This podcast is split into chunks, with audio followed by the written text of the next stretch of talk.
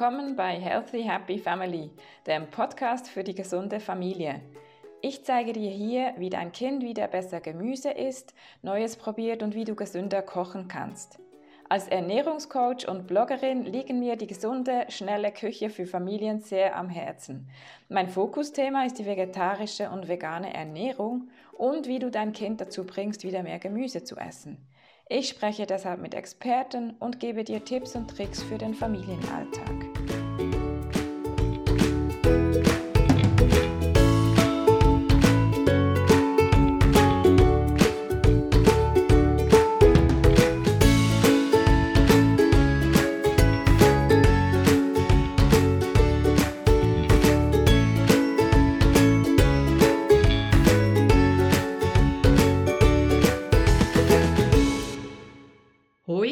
Herzlich willkommen, Moana.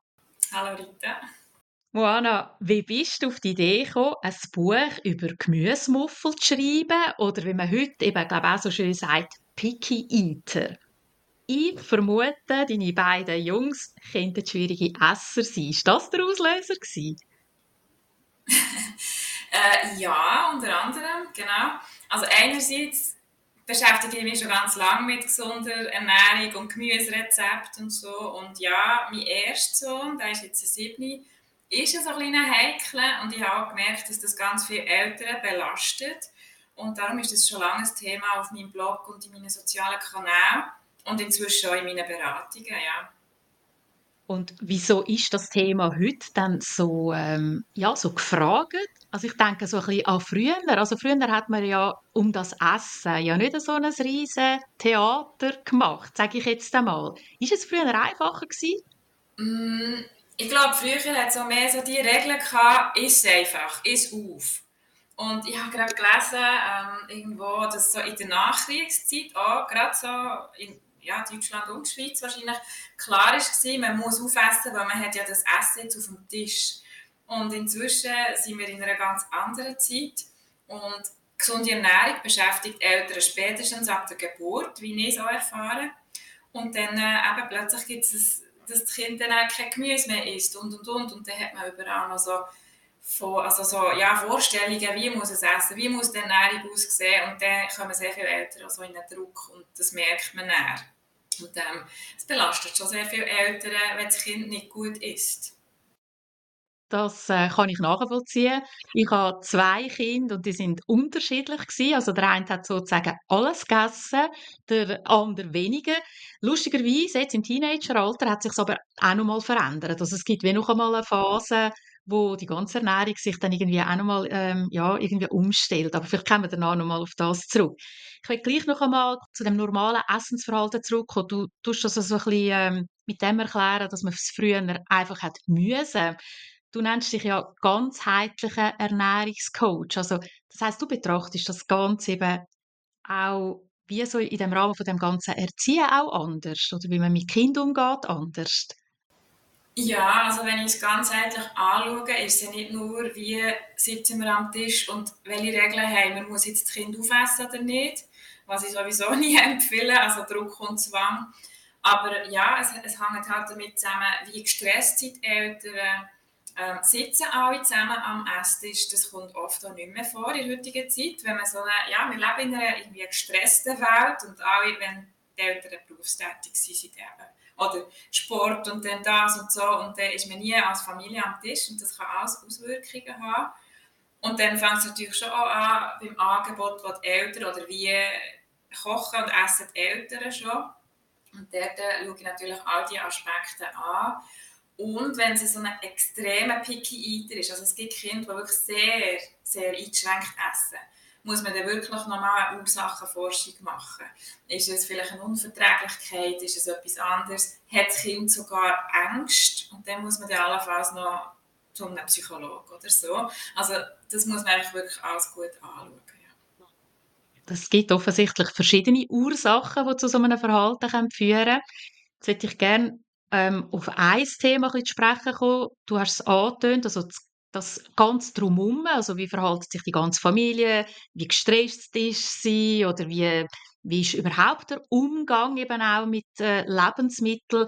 Da kommt mir ein bisschen etwas in den Sinn, oder? Man sagt auch, man sollte ja Kind einbeziehen ins Einkaufen, ins Kochen.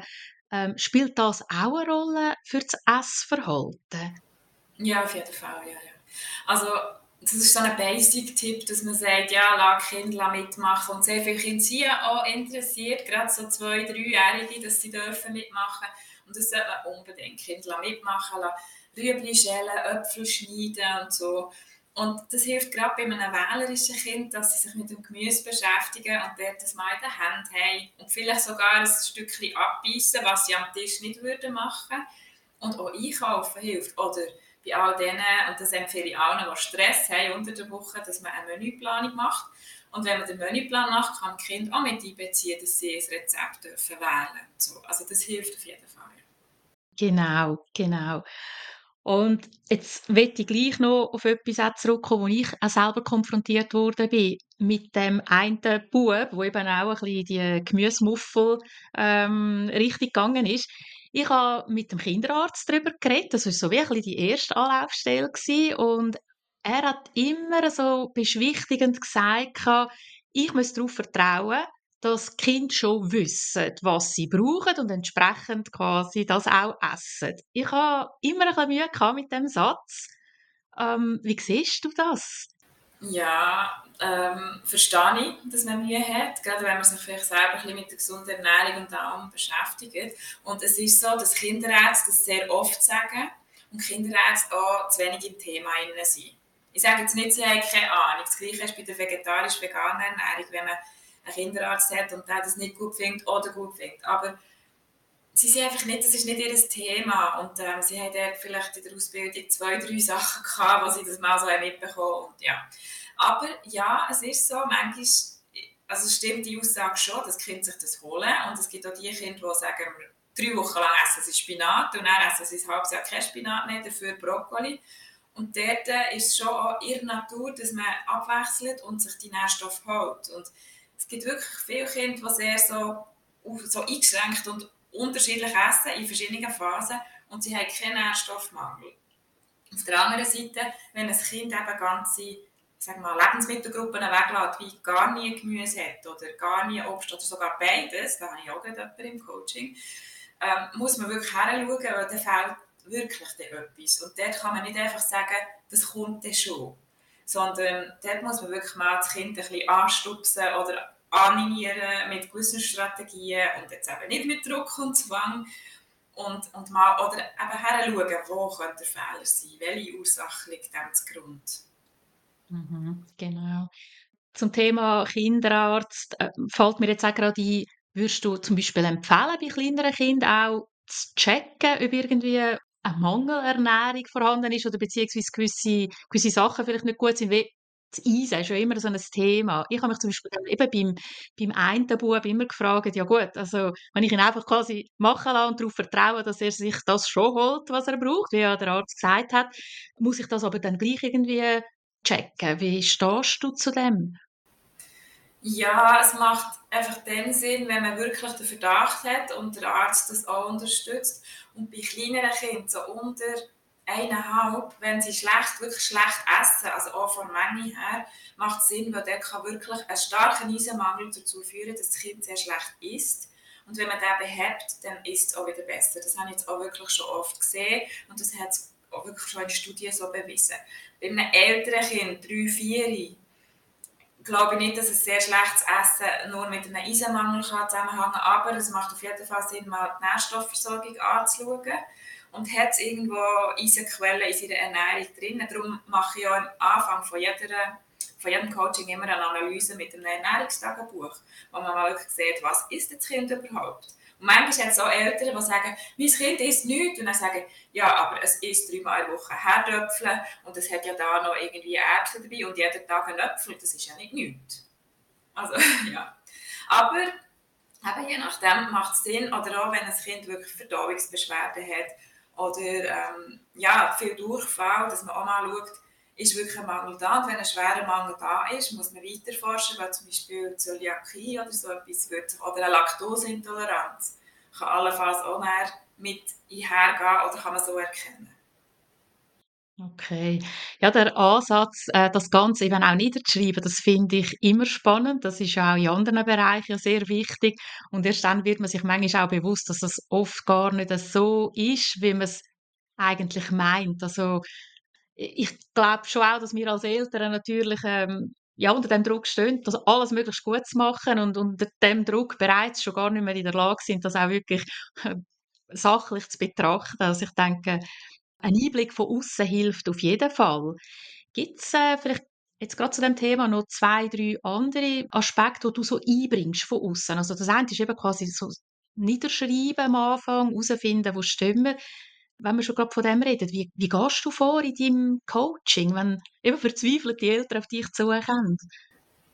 Ja, also am Anfang mache ich wirklich eine kleine Analyse und möchte vor allem eins bezwecken. Ich möchte sehen, wo steht das Kind und dann wie funktioniert es oder ja, eben, wo steht es und wie können wir erkennen, was vielleicht seine Knöpfe sind, die wir lösen wollen. Und es ist schon ein Teil auch im Verhalten der Eltern oder sie können natürlich etwas ändern, was das Kind nicht kann. Das Kind ist in einem ja, anderen Entwicklungsstatus, ein Erwachsener kann da reflektieren.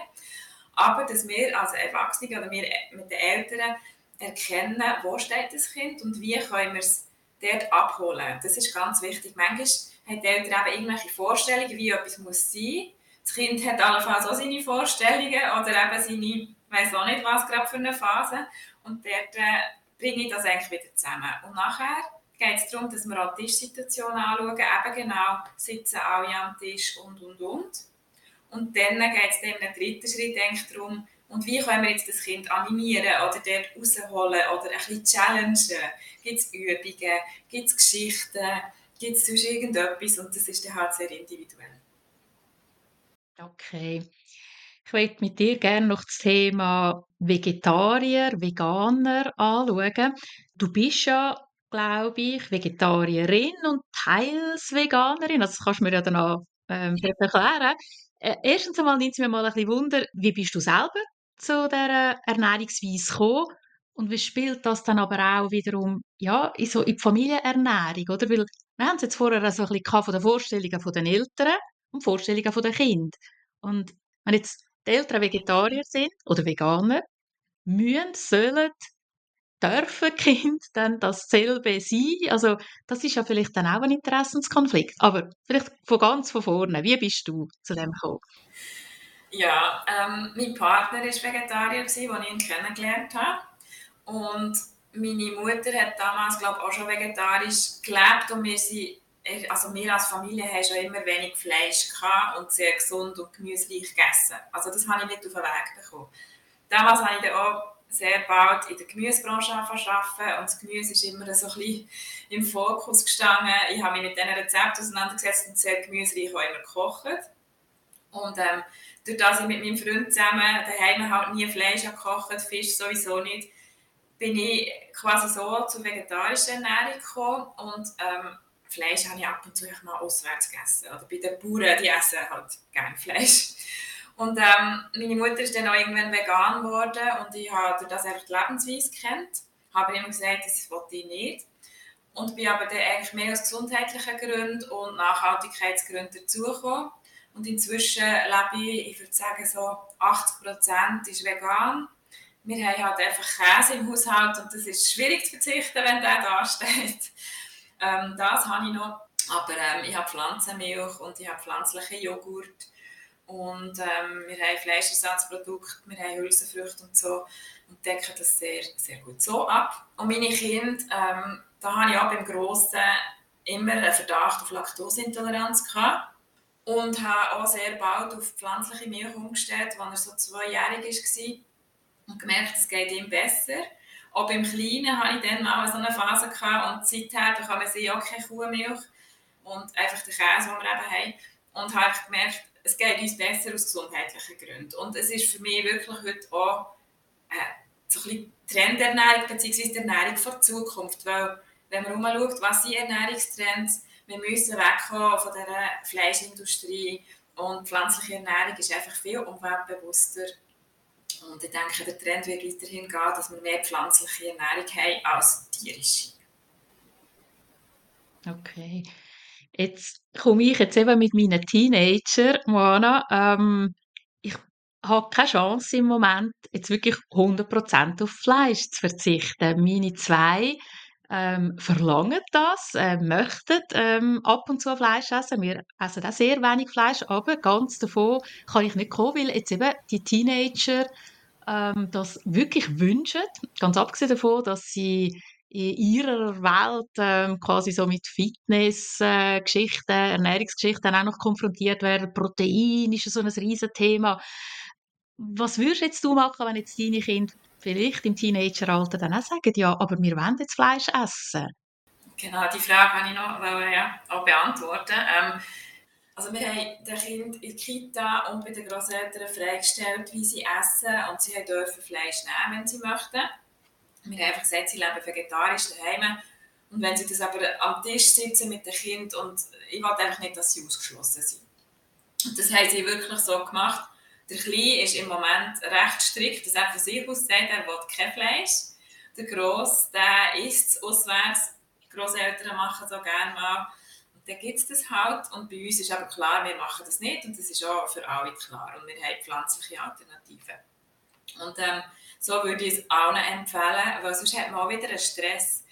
Es gibt Eltern, die das machen, das weiß ich. Es gibt auch die, die wirklich rein vegan leben und sagen, es muss auch auswärts auf einen Kindergeburtstag so essen. Okay, also muss man für sich als Familie wirklich entscheiden. Ich möchte das nicht und finde, sie dürfen wirklich entscheiden und ein bisschen frei also, sich entwickeln, damit sie ja selber einen Willen und, und äh, ja, eine Einstellung können entwickeln und später auch selber entscheiden. Also das überlasse ich ihnen. Was hilft jetzt im Fall von deinen Söhnen, dass du einerseits Wissen vermittelst, wissen, warum weniger Fleisch gesünder ist, auf der anderen Seite, wenn du Fleisch kaufst, halt wirklich Bio vom Bauer, den du vielleicht noch kennst, also, und nicht irgendwie verarbeitetes Fleisch, das macht auch einen grossen Unterschied. Und ähm, es geht auch, zum Beispiel gerade Sportler, gibt es ein paar Vegane, die man so ein bisschen kennt, die auch zeigen wie man auch pflanzliche Proteinquellen sehr gut kann einbinden kann und so könnte nutzen Also das wären so meine, meine drei Vorschläge. Okay, tue ich so äh, teilweise äh, bereits schon umsetzen. Das ist natürlich jetzt auch eine ganz spezielle Phase, eben, wo sie sich ja selber wollen definieren und wollen Entscheidungen fällen. Und ich finde deinen Ansatz natürlich äh, sehr gut, dass du, wie sagst, die gibt es die Familienkultur. Das ist ja nicht nur in der Ernährung so. Man muss ja die, die Familienwert definieren. Und die Kinder müssen dann mit der Zeit halt wie lernen, entweder nehmen sie die Werte an oder äh, sie übernehmen halt von außen andere Werte. In der Ernährung oder in anderen Verhaltensweisen ist das ja über, überall so.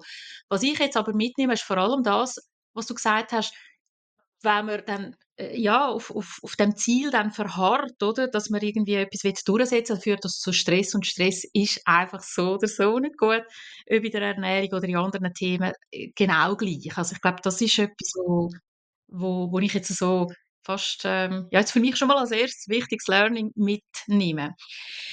Du hast vorher auch noch gesagt, eben, du hättest so ein bisschen gewechselt, sogar richtig Veganerin, eben nicht nur wegen gesundheitlicher Überlegungen, sondern weil das auch ein Trend ist, weil das Zukunft wahrscheinlich ist von der Ernährung. Also offenbar hast du noch andere auch Aspekte, oder, wo für die Verhaltensweise oder Ernährungsweise sprechen. Nachhaltigkeit ist vielleicht das Thema. Tierwohl, ist das auch eine Geschichte, die mitspielt? Ja, ja, also Tierwohl ist sicher ähm, ein Punkt. Ist bei mir einfach nicht der erste, wie das bei gewissen Veganern oder vielleicht Vegetarier ist. Aber natürlich, ähm, also ist mir auch wichtig. Aber der gesundheitliche Aspekt ist, glaube ich, an erster Stelle und nachher der Umweltaspekt wo, ja, und klar, Tierwohl und Umweltaspekte sind zusammenhängend. Also die ganze Massenproduktion oder Rindproduktion hat einen Zusammenhang, klar. Und ja, was mir noch weiter wichtig ist, ist, dass man nicht viel immer die Fertigprodukte hat und da muss man auch bei den veganen Produkten natürlich heranschauen, Etiketten lesen. Das ist etwas. Und ich denke einfach, darum ist es ein Trend, weil wir wirklich mit dieser Industrienahrung, wir, wir kämpfen mit Übergewicht, mit Zivilisationskrankheiten da glaube ich, ist schon ein Zusammenhang mit, wie wir uns in den letzten 50 Jahren oder so ernährt haben und auch unsere Eltern schon. Und ja, wo ich gerne würde, ein bisschen eine Änderung reinbringen in mehr frisch und mehr pflanzlich. Mhm. Okay, ja, das ähm, finde ich sehr unterstützenswert. Mir fällt jetzt gerade noch etwas ein. Zucker haben wir jetzt gar nicht besprochen. Ist das auch ein Thema in deiner äh, Coaching-Arbeit? Weil, also wir zum Beispiel, wir kommen wie nicht weg von dem Zucker. Wir probieren immer wieder natürlich auch so ein bisschen zu reduzieren, aber wir sind grosse Bach-Fans und, und essen gerne süß. Wie ist da deine Haltung zu dem Thema? Ja, das ist auch ein sehr grosses und schwieriges Thema, da gebe ich dir recht. Es ist in meinen Coachings natürlich ein Thema, weil gerade Kinder, die ich manchmal sehe, die zwei oder drei sind, die schon recht viele Süßigkeiten bekommen, also auch wieder so Industriesüßigkeiten, das ist ein Zusammenhang, die essen wirklich auch schlechter Gemüse. Also das ist wirklich ein Zusammenhang, den auch Studien bewiesen haben. Das Gleiche wie Kinder, die sehr viel Milch trinken, die dann einfach allgemein schlechter essen und, und auch weniger Gemüse. Das gibt es wirklich auch Zusammenhänge. Beim Zucker ist es halt auch ja, unsere Gesellschaft, wo überall ist alles noch gesüßt und es ist ein Geschmacksverstärker und es ist in allen Fertigprodukten noch Zucker drin und und und man kann seine Geschmacksknospen angewöhnen, dass sie ein weniger vertragen. Also das ist bei mir so. Wenn ich den Vergleich habe mit meinem Partner, der hat auch gerne Süßes. Und wenn er irgendwelche weiß nicht, Schokobons mal hat, die finde ich so süß. Hingegen, ich bin eher bei der schwarzen Schoki, die auch schon weniger Zucker hat, mehr Bitterstoff drin hat. Oder bei halt gesunden, gesunden Schoki, wo zum Beispiel mit Kokosblütenzucker, was zwar auch nicht Zucker ist, also es ist nicht ein Zuckerersatz eigentlich, aber halt ein bisschen weniger gesüßt ist. Und auch da sage ich, ja, selber machen, ein bisschen weniger Zucker brauchen, das bringt schon etwas. Und es gibt inzwischen schon ein paar Zuckeralternativen, die man gut kann verwenden kann, die natürlich sind, wie zum Beispiel ein Jakonsirup, das ist etwas Neues. Ahornsirup ist noch etwas, was so ein bisschen geht. Man muss dann, also es ist ein sehr tiefes und grosses Thema, oder, wo man dann noch reingeht. Fructose sollte man ja nicht in grosser Menge zu sich nehmen. Und ja, für kleine Kinder empfehle ich da, um es kurz zu machen, mit Bananen, mit Datteln, Dörraprikosen, Äpfelmus, ungesüßtem zu süßen und das lenkt eigentlich für kleine Kinder. Ja. Und auch meine Rezepte im Buch sind übrigens alle eigentlich so gesüßt oder mit wenig bis kein Zucker. Also nicht weißen Zucker, das hat es in keinem Rezept. Ja. Sehr gut. Ich denke auch da, es gibt wie so Mittelweg höre ich daraus raus. Und hängt aber auch damit zusammen, dass wir vieles eben auch gar nicht mehr so wissen, oder? Mit was kann man sonst vielleicht etwas noch süß machen und mit, äh, mit äh, mehr Wissen oder mit Tipps aus deinem Buch oder aus deinem Rezept kann man natürlich dann auch ein bisschen lernen, eben eine gewisse Süße reinzubringen, die vielleicht eben nicht so, ähm, nicht so krass süß auf der einen Seite und vielleicht auch weniger ungesund ist als einfach der Industriezucker und, und wo man sich irgendwo in der Mitte kann finden oder ohne ganz müssen darauf zu verzichten. Finde ich sehr einen coolen Ansatz. Jetzt tönt das alles so wunderbar, Manu, wenn du das erzählst und äh, ich denke auch als Eltern kommt man mit grossen Erwartungen auf dich zu, Ernährungscoach und äh, ja, jetzt, jetzt wollen wir so Tipps und so, aber kommst du selber manchmal auch einen Anschlag oder gibt es auch Sachen, wo du musst sagen, hey, das habe ich probiert, es geht einfach nicht, habe ich müssen verwerfen, wo du einfach mal das Fünfe musst auch gerade stehen lassen. Gibt es das? Ja, auf jeden Fall. Ähm, aber gerade wie, wie wir vorher darüber geredet haben, ein Kindergeburtstag, da bin ich immer noch, auch jetzt, also eben der Grosse ist sieben, sie hat vielleicht vor zwei Jahren angefangen, manchmal ein bisschen schockiert, was dort als Süßigkeiten halt auch heimgenommen wird, dass man das heute muss. Man muss jedem ein Deckchen mit noch Smarties und Zugus und sowieso mitgeben. Da bin ich schon immer noch so ein bisschen ja, und dann äh, tue ich es auch mit dem Grossen besprechen und sage, er soll sich halt wenigstens gut einteilen. Also ich nehme es ihm nicht weg. Außer der sagt bei etwas, was grusig ist, hat er auch schon gemacht. Und dort wollte ich mit ihm einen normalen Umgang haben, dass er einfach weiss, es gibt eine Süßigkeit pro Tag. Das ist heute unsere Regelung. Meistens, wenn ich Energy Balls mache, übrigens äh, gilt das für meine Kinder auch als Süßigkeit und das finde ich eben auch gut. Da haben sie etwas Gesundes mit noch ein bisschen Nährstoff drin, was ja irgend so ein Schleckstängel halt einfach nicht hat. Und ich tue ihnen auch nochmal so ein bisschen Wissen vermitteln und sagen, wenn sie jetzt so einen Schleckstängel nehmen, müssen sie dann halt einfach wirklich die Zähne putzen, weil sonst kommen die, wir, sagen, wir haben Zahnteufel, ja, die kommen dann halt. Und beim Grossen ist halt noch ein weiteres Thema, der hat immer sehr viel erbrochen und schnell.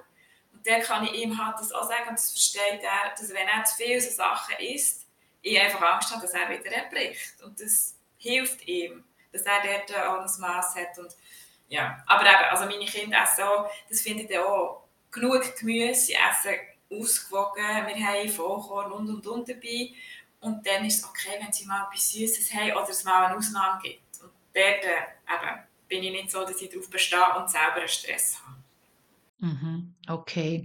Wie siehst du so ein bisschen ähm, Interessenskonflikt oder auch überhaupt ein Konfliktpotenzial mit Schule oder zum Beispiel auch Großeltern? Du hast vorher die Rolle der Großeltern schon ein bisschen angetönt, eben, sie dürfen dann zum Beispiel mit den Großeltern ähm, Fleisch essen. Es tönt, glaube ich, harmonisch bei euch, aber oft sind eben Großeltern so die, die dann quasi die Familienwerte auch ein bisschen crashen.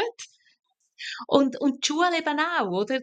Auch das hast du ein bisschen angetönt. Also, was soll man denn da überall intervenieren oder ähm, Feedbacks geben zumindest? Oder wie, wie, wie siehst du dich da jetzt in, der, in, der, in dem Dreiecksverhältnis? Eben nicht nur als Mutter, sogar als Ernährungscoach, oder? Ja, ja, da kann ich jetzt gerade ein Beispiel erzählen, wo vielleicht ein paar werden lachen, die das hören. Aber also Punkt 1 bei den Großeltern, ja, das ist so. Und wenn man Konflikt mit den Großeltern hat, empfehle ich einerseits das Gespräch zu suchen, also beide Elternteile mit den Großeltern und auch mal mitteilen, man hat seine eigenen Werte als Familie und man hofft, dass die Großeltern sich da zumindest ein bisschen daran halten und es nicht eben crashen, crashen so. Ich habe auch schon Leute im Coaching Familien, die gesagt haben, das Kind geht zu den Großeltern, dort steht schon auf dem Sofatisch ein Schälchen mit irgendwelchen Schöckchen und das Kind geht rein, gerade zur Schublade und so und dort würde ich wirklich Gespräch suchen. Dass es bei den Großeltern Ausnahmen gibt, also die haben vielleicht mal mehr etwas Süßes geben oder wie jetzt bei meinen Schwiegereltern, die halt sehr oft noch irgendwie eine Bratwurst machen und Kinder das gerne haben, wobei sie essen die vegane Bratwurst genauso gerne. Das habe ich gefunden, ist jetzt etwas, wo ich nicht mal, mal gestritten habe und ich bin froh, dass sie hüten und das lasse ich einfach so stehen. Keine Ahnung, wie es, wie es könnte wenn ich jetzt würde anfangen zu diskutieren. Sie würden sich vielleicht daran halten, aber es nicht verstehen und das ist halt ein ja, Alters- oder Generationenkonflikt allenfalls. Bei der Schule ist es so, da gibt es glaube auch sehr grosse Unterschiede. Und wir haben jetzt zum Beispiel im Kindergarten, bis vor einem Jahr hat es so ein Ampelsystem gegeben und ähm, die haben wirklich nicht einmal Bananen dürfen mitnehmen, wo ich ja gefunden habe, okay, da habe ich müssen sagen, also wir essen daheim Bananen. Und dann ist er in die erste Klasse gekommen, letzten Sommer und äh, gilt gar nicht mehr. Und die Eltern haben natürlich, oder es gibt immer die, die Süßigkeiten dabei haben, oder? Das ist so ein bisschen Punkt 1 und man verliert natürlich Kontrolle, da muss man schon auch damit klarkommen. Was ich jetzt gemacht habe, was aber sicher viele nicht werden, er ist, ähm, ist Religion und dort hat die Religionslehrerin nach jeder Stunde ein Schöckchen Süßigkeit aus irgendetwas gegeben. Und dort habe ich dann einfach mal nachgefragt, warum sie das macht, weil mir ist auch vorgekommen wie eine, eine Belohnung. Und ich finde, belohnen mit so Süßem nicht okay. Also muss man einen Religionsunterricht belohnen? Das war meine erste Frage. Und zweitens, warum sie das macht. Sie war recht perplex und hat sich das wie noch nie überlegt. Und ich habe einfach gefunden, eben, im Kindergarten gibt es das Ampelsystem, ja, nichts Süßes. Und dann ab der ersten Klasse wird es dann noch geben. Und was zum Beispiel euch, das Zweite, dass sie, wenn sie irgendwie so Kleberli gesammelt haben, gut gerechnet haben zum Beispiel, gibt es nach fünf Kleberli irgendwo ein Saus oder ein Gummibärli das finde ich halt auch, ja, man könnte es allenfalls anders machen, aber dort habe ich es gefunden, tue ich nicht auch noch eingreifen. Aber der Religionslehrerin ich gedacht, frage einfach mal nachher. Mhm, mhm. Ja, das kann ich nachvollziehen. Äh, gewisse Parallelen habe ich also ähm, auch erlebt. Also das äh, kommt mir ähm, einiges bekannt vor. Ich glaube tatsächlich, dass man dort auch Feedbacks geben darf, weil häufig habe ich den Eindruck, dass so Verhaltensweisen ja nicht einmal irgendwie etwas wirklich bezwecken oder be bewusst eingesetzt werden, sondern irgendwie aus alten Gewohnheiten, vielleicht eben aus früheren Zeiten, wo ja vielleicht eben ein Sugus auch wirklich etwas sehr Spezielles war äh, und mit dem äh, vielleicht auch eher sparsam umgegangen ist und heute äh, hinterfragt man es eben nicht. Und ich finde das eigentlich schon gut, dass man das macht. Und ähm, gerade in der Rolle als Mutter lernt man ja plötzlich eben die Welt wie aus einer anderen Perspektive zu sehen und hinterfragt eben auch alte Zöpfe. Und ich finde, das äh, darf man schon einbringen. Ja, jetzt hast du all deine Erfahrung auf der einen Seite in deinem Blog. Du bist als Miss Broccoli unterwegs bloggst äh, schon manches Jahr, du dort Rezepte präsentieren, du Tipps, äh, Tricks rund um die Ernährung und jetzt äh, hast du ja all dein Wissen und deine Erfahrung auch in ein Buch hineintun. Ähm, kannst du uns ein bisschen mehr zu deinem ersten Werk, und ich sage bewusst erst, weil ich hoffe, dass da noch mehrere Folgen werden, ja, was, was erwartet der Leser und die Leserin, wenn sie dein Buch kaufen? Ja, ähm, ich möchte mit meinem Buch vor allem zeigen, dass gesunde Ernährung Spass machen kann und dass auch Gemüse Spass machen kann, weil das sehr oft eben so ein Konfliktpunkt am Esstisch ist. Der erste Teil ist ja so ein bisschen Ratgeber, wo es aber vor allem eben auch um pflanzenbasierte Ernährung geht. Das steht zwar nicht auf dem Titel, aber meine Rezepte sind alle vegetarisch, vegan. Wer mich kennt, sollte das wissen. Und ähm, es geht auch darum, wie bringe ich alle Nährstoffe ins Kind blöd gesagt. Und das ist etwas, was halt viele Eltern auch beschäftigt. Welche Nährstoffe sind wichtig? Wo finde ich sie? Ähm, und auch, es hat wirklich Tipps, wie bringe ich mehr Ruhe an Esstisch. Also das sind so die Anfangssachen und Tipps im ersten Teil. Und der zweite Teil, das ist glaube ich etwa zwei Drittel vom Buch, sind dann halt wirklich Rezepte. Das hat ein paar Morgenrezepte, ganz viel nach Gemüse sortiert, ähm, Mittagessen oder Abendrezept und dann noch ein paar Süßigkeiten, die gesund sind, eben ohne weißen Zucker. Und ja, ich wollte einfach mit diesem Buch zeigen, dass es kann Spass machen kann, schnelle, einfache Küche, dass man eben frisch kann kochen kann und nicht muss mit Fertigprodukten sich aushelfen dass man vielleicht auch Meal Prepping kann machen oder einen Menüplan als Tipp und habe auch wirklich Tipps drin, wie man das kann umsetzen kann und hoffe so, dass ganz viele Eltern so versuchen, sich gesünder zu ernähren. Genau, also da bin ich überzogen. Ich habe ja das Buch von dir bekommen, ich habe das angeschaut. Unterdessen sind meine Kinder ja nicht mehr wirklich so picky eater. Also klar, sie haben natürlich auch immer wieder neue Modelle, aber ich muss ganz ehrlich sagen, und das ähm, ist auch an die Eltern, die zuhören, gerichtet, da gibt es natürlich Tipps einfach ganz allgemeiner Natur. Also selbst wenn man normal gute Esser hat in der Familie, selbst dann ist dieses Buch wirklich Gold wert. Und zwar im Sinn von eben einfach andere Ansätze mal, neue Tipps. Oder für mich hat es äh, einige Sachen drin, wo ich so, ja, man hat es vielleicht einmal gehört, eben, wie kann ich gewisse Sachen anders süßen, aber wo man dann einfach irgendwo auch wieder ein bisschen vergisst. Und also ich finde, ähm, auch wenn man vielleicht äh, das Cover anschaut, ist es äh, äh, junges Kind drauf, aber es passt ehrlich gesagt, also aus meiner Perspektive, für alle Altersgruppen und auch wenn man kein Problem hat, ist es ähm, ein riesen Fundus, bietet das Buch an ja, Rezept, Tipps und extrem viel Wissen. Und das ist eigentlich das, was was mich am meisten fasziniert und wo ich eben darum hoffe, dass es nicht bei dem bleibt. Das ist so. Ich werde sicher, das ist nicht mein letztes Buch, ja. Genau, also ich, wahrscheinlich ähm, brennt dir ja schon unter den Fingern, irgendwie mit, dem, mit einem zweiten zu starten. Ich danke dir für das spannende Gespräch und auch für die ähm, ja, für die angenehme Art, wie du das eigentlich schwierige Thema auf eine gute Art und Weise kannst überbringen, ohne dass es dann eben wieder zu einem Druck wird, oder so quasi, oh nein, jetzt muss ich, äh, ja, ich muss mich jetzt an einen Ernährungscoach wenden und dann muss man da, äh, ich weiß nicht wie, systematisch vorgehen und dann, und dann muss sich etwas ändern. Ich glaube, eine gewisse Lockerheit und das äh, hast du auch ganz schön gesagt, oder? Einfach, es muss einfach am Schluss Spaß machen und ich glaube, das ist dann schon fast der Schlüssel, dass sich das Ganze ein bisschen entspannt und die Möglichkeit eben auch bietet, ähm, sich auch neue Sachen aufzumachen. Ich glaube, ich habe dich so verstanden. Ja, eben, wie ich gesagt habe, ich wünsche mir, dass so viel mehr Familien weniger Stress am Esstisch haben und bisschen mehr wissen, wie sie gesund und einfach kochen können, weil das muss man haben im Alltag mit Kind und ähm, durch das sich gesund ernähren, weil so setzt man wirklich einen Baustein oder ja, investiert in die Gesundheit der Kinder, ihre Zukunft. Und man legt halt wirklich Grundsteine vor Erziehung am Esstisch jetzt schon für auch wie sich später die Kinder ernähren. Und darum finde ich das wichtig und darum ist das meine Mission. Und eben, ja, viel mehr Spaß am Esstisch macht einfach allgemein mehr Spaß in der Familie. Und ähm, das wünsche ich allen. Dann hoffen wir, dass ganz viele Eltern sich jetzt ähm, inspirieren lassen. Einerseits von deinem Blog, andererseits natürlich von deinem Buch. Und die entsprechenden Links, die werden wir in den Show Notes natürlich festhalten. Und an dir, Moana, wünsche ich weiterhin viel Spaß bei dem, was du machst, bei all dem, was du machst, muss ich sagen. Du machst sehr vieles und vor allem äh, auch viel Erfolg mit dem Buch.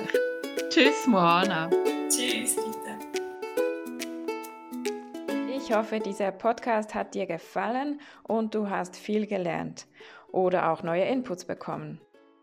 Ich freue mich, wenn du mir auf Facebook unter Miss Broccoli folgst oder auf Instagram underline Miss Broccoli und natürlich auch meinen Blog www.missbroccoli.com aufsuchst für noch mehr Rezepte und Inputs.